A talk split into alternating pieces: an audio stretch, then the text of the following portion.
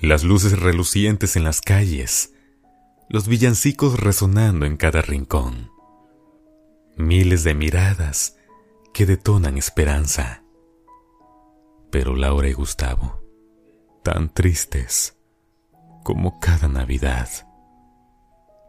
Ellos son padres de tres hijos que durante tantos años habían trabajado con mucho esfuerzo y dedicación para sacarlos adelante, darles educación y que pudieran cambiar de vida. Habían dedicado toda su vida en dar lo mejor solo para ellos, pues eran el motor de sus vidas y el motivo de cada esfuerzo por construirles un mundo mejor. Esos niños, que ahora han crecido y formaron sus propias familias, se fueron lejos y poco a poco han encontrado menos motivos para visitar a quienes los habían sacado adelante y forjado el futuro que ahora estaban viviendo. Laura y Gustavo habían preparado una cena especial, con la esperanza de que sus hijos, que ahora eran todos unos hombres, regresaran a casa y pasaran un tiempo con ellos, quienes ahora no tenían a nadie para pasar Nochebuena. Deseaban tanto tener un momento junto con sus hijos, aunque fuera solo durante la cena. Unas semanas antes de Nochebuena, Laura y Gustavo habían llamado a las casas de sus tres hijos para invitarlos a la cena de Navidad. Manuel, que vivía al otro lado de la ciudad, solo dijo, Hola, trataré de hacer todo lo posible por acudir. Lo que pasa es que ese mismo día tengo una cena con mis compañeros de trabajo, pero trataré de asistir. En cambio, Isabel, la única hija de la familia, con tantas ocupaciones, el trabajo de oficina, las tareas de su hogar y llevar a los niños a la escuela, no estuvo para contestar el teléfono, así que solo escuchó el mensaje de voz que sus padres le dejaron. Hija, hija mía, tu madre y yo queremos que estés con nosotros en esta Navidad. Tendremos una cena especial para estar en familia en esa noche. Te esperamos con toda tu familia. Te queremos, hija. Y por último, Luis, el hijo menor, recién egresado de la universidad, y el único hijo soltero, un poco cansado contestó el teléfono. Hola. Sí, mamá, papá. Ah, sí, ahí estaré. Allá nos vemos. Disculpen, es que estoy un poco ocupado. Chao. Laura y Gustavo prepararon esa cena, tan especial para pasar un bonito momento en familia soñaban con ver a sus hijos sentados en la mesa, sus nietos correr por el patio y que en su hogar regresara la felicidad que un día se esfumó por la puerta cuando cada uno de ellos se fue marchando para construir sus propias vidas.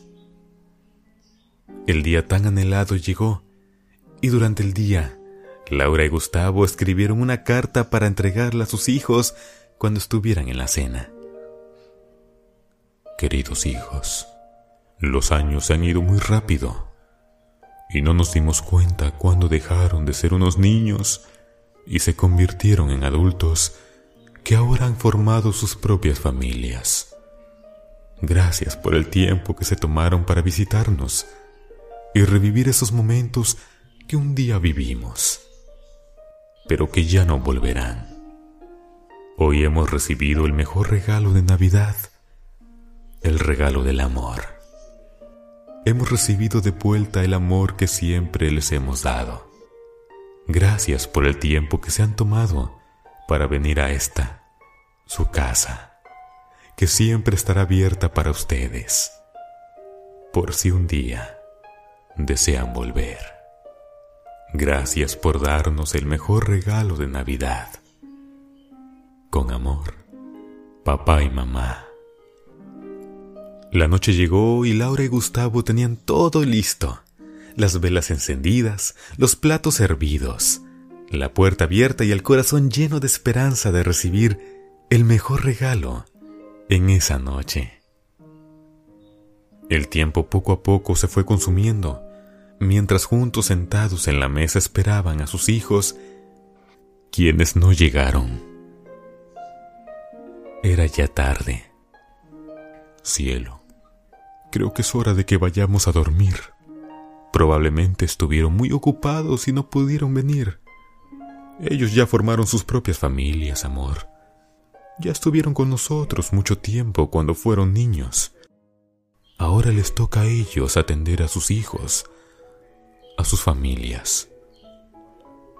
Unas lágrimas cayeron de los ojos de Laura. Tienes razón, Gustavo. Tienes razón. Es hora de ir a dormir. Isabel, Luis y Manuel no podían estar tranquilos. Algo muy internamente les decía que debían volver al hogar que un día los vio nacer y con quienes se esforzaron tanto por darles un mundo mejor. Así que dejaron sus compromisos con amigos y trabajo y decidieron volver a su hogar, donde dos pares de ojos lloraban porque solo se sentían. Cuando Laura y Gustavo estaban por ir a dormir, el timbre de la casa sonó. Eran sus tres hijos que junto con sus familias habían vuelto a darles el mejor regalo de Navidad a sus padres quienes siempre les habían dado tanto amor y cariño para que ahora tuvieran la vida que tenían. Juntos en familia pasaron Nochebuena, en medio de risas, lágrimas de alegría, niños corriendo en el patio, los villancicos no solo en la ciudad, sino ahora también en la casa de Laura y Gustavo. Todo era felicidad en aquel lugar, pues habían recibido su mejor regalo de Navidad, el regalo del amor, de la bondad y del agradecimiento. Pidámosle a Dios que nos enseñe a siempre conservar en nuestros corazones estos tres valores, no solo en estas fechas, sino en cada día. Pidámosle a Dios bondad para poder compartir con quienes nos rodean lo poco o mucho que tengamos. Pidámosle a Dios el valor del agradecimiento para nunca olvidarnos de quienes han luchado por vernos felices y han dado todo porque no nos falte nada en esta vida. Pidámosle a Dios el mayor de los valores, el amor.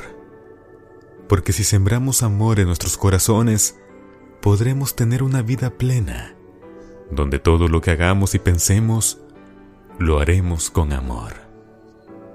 Amor al prójimo, amor a Dios, amor a la naturaleza y amor a nosotros mismos.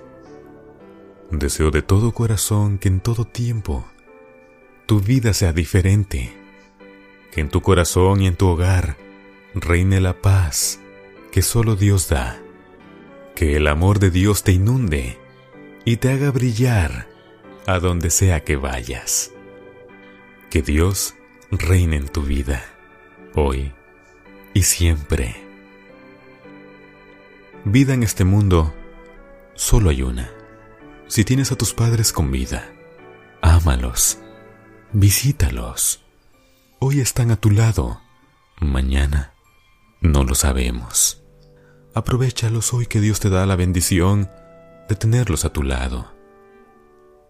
Dales amor, dales bondad, dale los mejores valores que Dios te ha enseñado, porque un día ya no estarán contigo y ese día vas a querer regresar el tiempo para darles todo aquello que no les diste en vida. No solo en Navidad, no solo en Año Nuevo, procura muy seguido visitarlos. Sí, a veces el trabajo lo impide, las ocupaciones de la vida, pero el día que ellos falten, desearás regresar el tiempo y hacer a un lado todo aquello que te impedía verlos. Pero ya va a ser demasiado tarde. Aprovecha hoy, que hay vida. Y si ya no tienes a tus padres a tu lado, recuerda la promesa de nuestro Dios, que un día, cuando Él venga, podremos estar todos juntos unidos como una sola familia. Y vas a poder volver a ver a aquel ser querido que se adelantó en el camino. Dios te bendiga hoy y siempre y que tengas una feliz Navidad. Con cariño, vos, Beluna.